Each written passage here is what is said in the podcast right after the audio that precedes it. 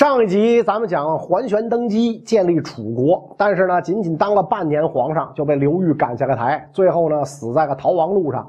随后晋安帝司马德宗被迎回建康，而这个灭楚附近的大功臣刘裕，自然呢少不了一顿封赏啊，被封为车骑大将军、十六州都督，领清徐兖三州刺史，封豫章郡公，统领北府，镇守京口。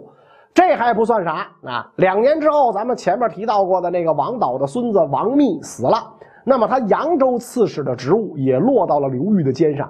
与此同时，他又取得了录尚书事的职位，这就意味着刘裕拥有了批阅国家所有奏章的权利。也就是说呀，从这个时候开始，刘裕真正掌握了整个东晋的政权、军权、财权，成为东晋的实际掌管者。刘裕掌权之后要做的第一件事就要立威，怎么立这个威呢？目光看向了北方的南燕。这个时候，南燕的君主叫慕容超。说起这位慕容超的出身，十分不得了。爷爷慕容晃，前燕创立者；大伯慕容垂，后燕创立者；叔叔慕容德，南燕创立者；堂兄慕容宏，西燕创立者。一家子全是皇帝。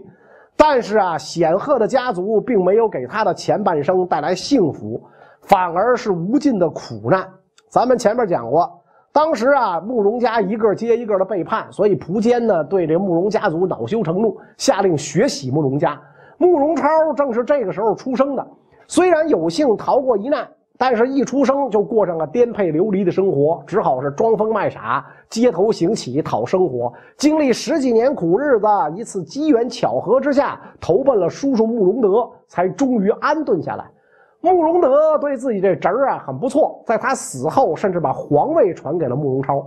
结果，慕容超登基之后，性格大变，开始纵情享受人生，不理朝政。觉得宫里的乐伎质量不行，就让人学嘛人才。一学嘛，国内没有。再一看哪儿的人擅长歌舞呢？哎，东晋的汉人擅长这个的多。于是呢，他就派南燕军去骚扰东晋北部边境，抢来不少男女青年，培养成乐伎。东晋自偏安以来，时时面临北方威胁，祖逖呀、楚侯啊、桓温呐，先后北伐，无一成功。所以为了立威。也为了强大自身，刘裕决定以此为理由，亲自带兵北征南燕。所以在东晋义熙五年（公元409年的四月），刘裕带大兵出发。慕容超得知消息之后，赶紧召开紧急会议，那商量拒敌之事。征虏将军公孙五楼建议，晋军轻装而来，士气正旺，希望速战速决。所以啊，此刻我军不宜和敌人正面交战，不如把附近的禾苗割掉。坚壁清野，死守大岘山，和刘裕相斥，消耗他们的粮食锐气，然后派骑兵截断晋军粮道，再从兖州发兵东行，前后夹攻，必定大胜。要说这公孙五楼的话呀，一向在这个慕容超心中是很有分量的。但是这一回不知道为什么啊，慕容超不认同他的观点。他觉得如今我们南燕占据山东铁骑数万，却要依靠坚壁清野和晋军对峙，这也太怂了。应该引诱他们深入境内，直接铁骑突袭才有面子。所以啊，这个慕容超果断拒绝了公孙五楼的提议，放弃了大岘山，就是今天山东的沂山啊，放弃了这道天险。结果这个决定让晋军一路畅行无阻，顺利通过大岘山，在临渠，就是今天的山东潍坊，跟慕容超的九万主力相遇。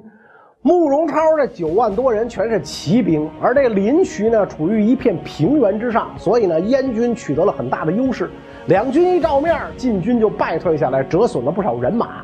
刘裕的参谋胡藩一看燕军骑兵战斗力这么强，兵力又很充足，于是主动请缨啊，跟刘裕讲：“主公，我愿带领一路人马从小路进攻。”刘裕也觉得现在的形势不宜跟燕军正面决战，就同意了他的计谋。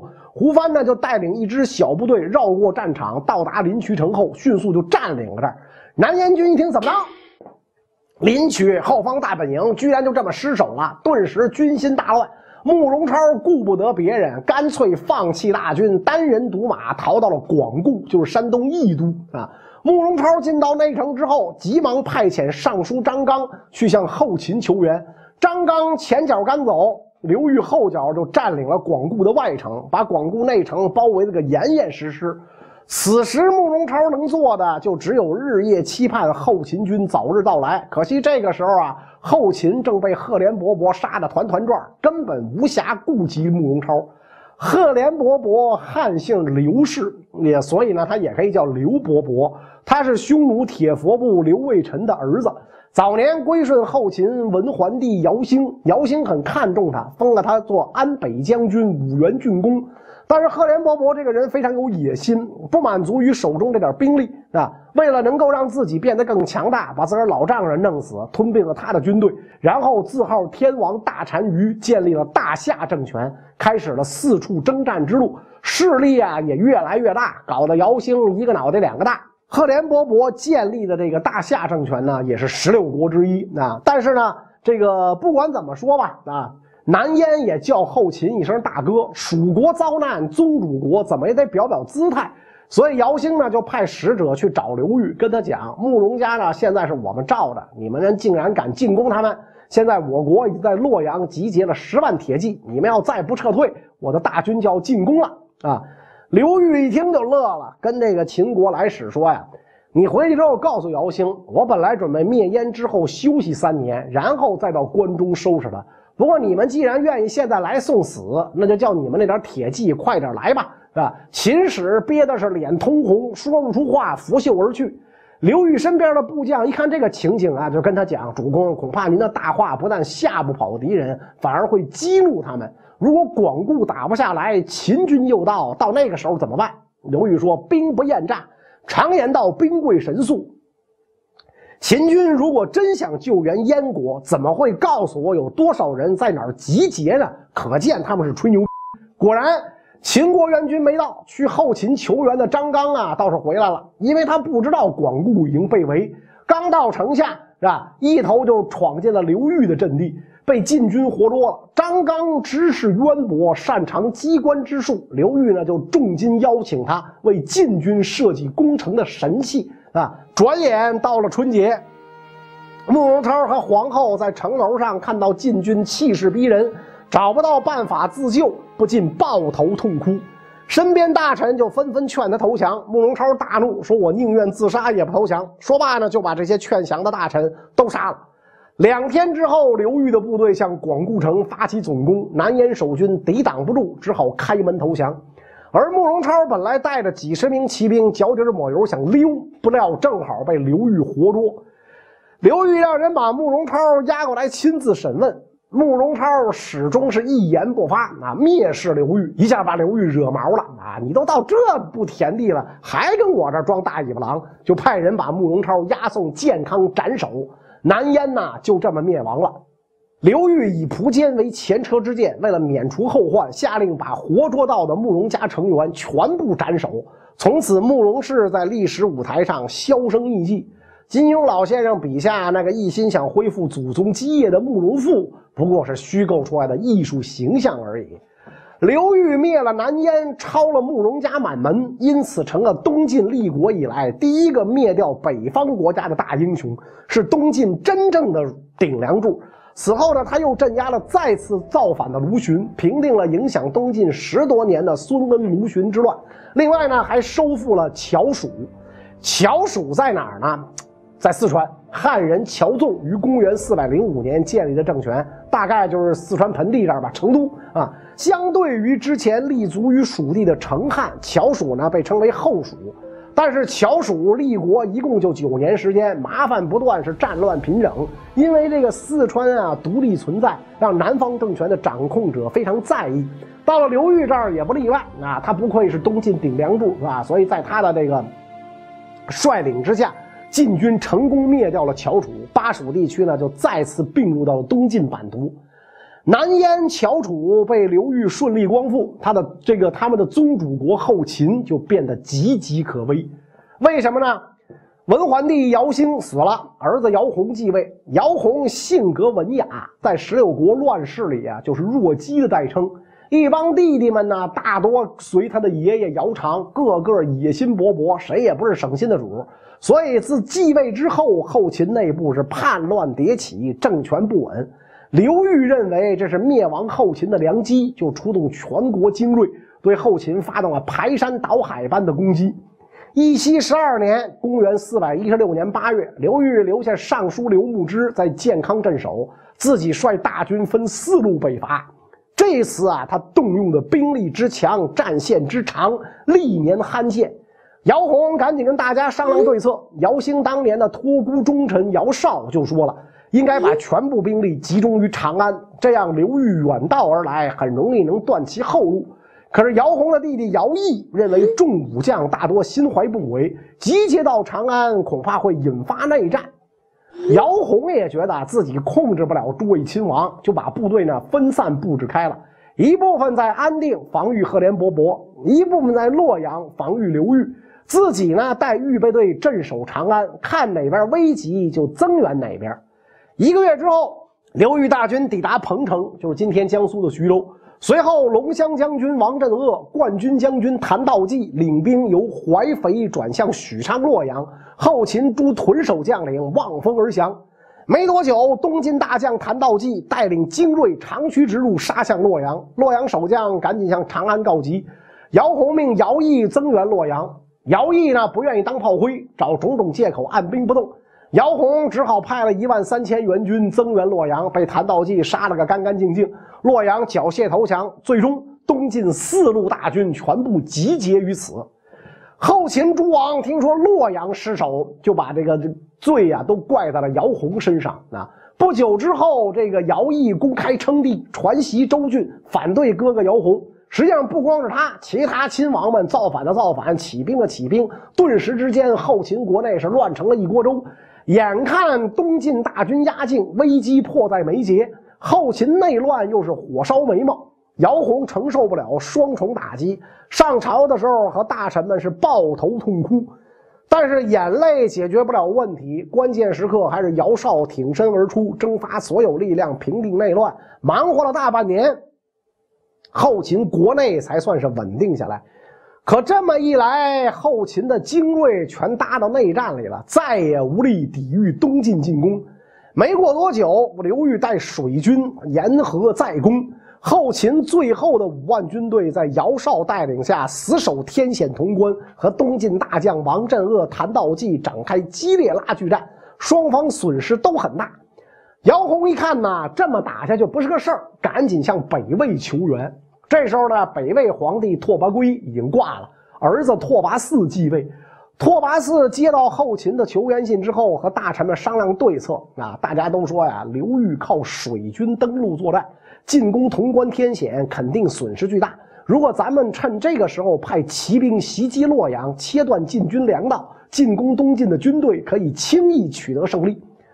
拓跋嗣被大家伙说的十分心动。可是呢，这个时候大臣崔浩给拓跋嗣浇了一盆凉水。他说：“刘裕趁着姚兴驾崩、姚洪掌权这个时机讨伐，是志在必得。不如啊，咱们借道黄河，让他通过，助其一臂之力。如果东晋打胜，刘裕必定感谢我们；如果刘裕败了，则很容易切断他的退路，更容易取得完胜啊！可惜这个拓跋嗣对崔浩这套说辞不感冒，还是派出三万骑兵帮助后勤。”不过，鉴于崔浩有言在先，拓跋嗣就让北魏军只管骚扰，不要和晋军正面作战。慢慢的，进攻潼关的王镇恶迟迟没有进展，就开始缺粮，请求刘裕赶快增援。随后，刘裕指挥水军渡过黄河，把粮食押运到潼关。这时候，北魏骑兵赶到黄河北岸，紧紧跟着刘裕的船队走。你们往东，我们往东；你们往西，我们也往西。恰逢春天，黄河上刮南风。这么一来，晋军的很多船呐就被刮到了北岸，魏军趁机登上船，是大肆抢劫，抢完就跑。过几天又来抢，就这么不停的骚扰东晋的船队，最后成功的把刘裕给惹毛了。为了摆脱魏军骚扰，刘裕命数千勇士那车百乘，携带强弓利箭，在黄河北岸沿河列阵。魏军知道之后，立即前来进攻，结果呢，被晋军打得落花流水，死尸堆积满地。拓跋嗣得知部队战败的消息，才深深后悔没有听从崔浩的劝告。消除了北魏军的威胁之后，晋军粮草终于得以补充，抓紧时间进攻潼关。镇守潼关的姚绍屡战屡败，最后羞愤吐血而亡。没了他的抵挡，刘裕大军很快到达了陕县。为了迷惑敌人，声东击西，刘裕派大将沈田子带一千多人占领青泥，就是今天的陕西蓝田。沈田子呢，让部下沿路插满了旗帜，这招非常有用。姚洪本来集结了数万人马，准备袭击刘裕所在的陕县，但是，一看沈田子的旗帜，决定先消灭他，以免除后顾之忧。沈田子得知秦军奔着自己来了，就跟手下讲。诸位远道而来，就是为了今日一战。我给大家打了包票啊！过了今天，凡是幸存下来的都会封侯。大家一听沈田子的话，踊跃出击，打了秦军一个措手不及。姚洪一看打不过，掉头就跑，一口气跑到了坝上才歇脚。晋军这次光斩获的敌人首级就有一万多，完全出乎刘裕的预料。他本来啊，只是想拿沈田子当诱饵，吸引姚洪的注意力，然后自己从侧面进攻。没成想，没等自己动手啊，这个秦军就被打跑了。于是对沈田子大加赞赏。随后，大将王镇恶带领水军沿渭河逆流而上，直趋长安。北方人呐，没怎么见过大船，以为船上都要有风帆才能航行。一看王镇恶的舰队，那居然没有风帆，还能行走如飞，都以为是神仙下凡帮助晋军。于是没人敢拦截。王镇恶轻易占领魏桥，随后下令全体将士弃船上岸，任凭战船被水冲走。啊，他跟部下讲。诸位家属都在江南，这里是离江南万里之遥的长安北门。现在战船粮食都被水冲走了。今天这一仗如果打胜，咱们还能回去；打败，咱就会尸骨无存。说完，身先士卒，杀向长安城。这些话是大大鼓舞了禁军们。随后，王镇恶大败秦军，一路杀到姚洪的皇宫里。姚洪见此情形，只好带领妻儿。和文武大臣向王镇恶投降，不料最后仍然被全部斩首。至此，后秦灭亡，历时只有三十三年。紧接着，刘裕率领晋军浩浩荡荡抵达长安。这个时候，本来刘裕想在此稍作休整之后经略关中，但是呢，从建康城传来消息，留守建康镇守的尚书刘牧之病死了。这样的话，如果自己继续北伐，那么万一后方乱了，就不好办了。所以刘裕决定留下自己十二岁的儿子刘义珍和大将王镇恶、沈田子等人共守长安，自己呢统军就踏上了南归之路。刘裕这一南归不要紧，长安城立马变成了一块香饽饽。大夏天王赫连勃勃一看刘裕回去了，觉得有机可乘，立刻派军南断青泥，东扼潼关，然后进攻长安。巧就巧在啊，长安城里不安生，留守长安的晋朝文武们很快发生了内讧，互相杀伐。刘裕得知消息，惊讶不已，急忙派大将朱灵石前去镇守长安，然后把自己儿子刘义珍叫了回来。刘义珍一看爸爸叫他回家吃饭，那咱不能空手回去不是？就在临行之前掠夺了大量的财宝美女。你说这十二岁的小孩，这谁教给他的？车载难还，也不知道是不是这车太沉，走到半道呢被夏军追上。刘义珍只好抛弃了财宝美女，驾一匹马跑了。长安城啊，终究是得而复失，成了赫连勃勃囊中之物。不过，长安虽失，但黄河以南、淮水以北以及汉水上游的大片地区，仍然为东晋具有。这样巨大的军功，让刘裕在朝廷中的地位无人能敌。义熙十四年。刘裕接受了相国总百魁扬州牧的官衔，以十郡建宋国，受封宋公，并且呢受九锡书礼。没过多久啊，这个刘裕觉得晋安帝啊实在是太废物了，就派人杀了白痴皇帝晋安帝，把他的弟弟司马德文扶上了皇位，就是晋恭帝。又没过多久呢，觉得这皇帝也不咋地，于是呢就胁迫晋恭帝司马德文禅让。自己当了皇帝，建国号为宋，史称刘宋。自此，东晋灭亡，中国历史就开始进入到了南北朝时期啊。那么，刘宋就是南朝，北朝又是谁呢？关于这个问题呢，咱们下一讲再讲。